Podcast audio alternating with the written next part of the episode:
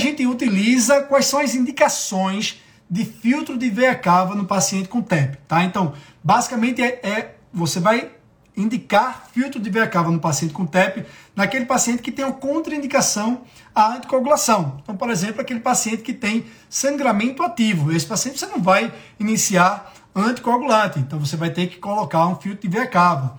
E a segunda indicação é num paciente que você diagnosticou TEP, que começou a tratar TEP com uma anticoagulação e ele tem um novo episódio de TEP na vigência de anticoagulação esse paciente, você também pode considerar o implante, a colocação de filtro de veia cava.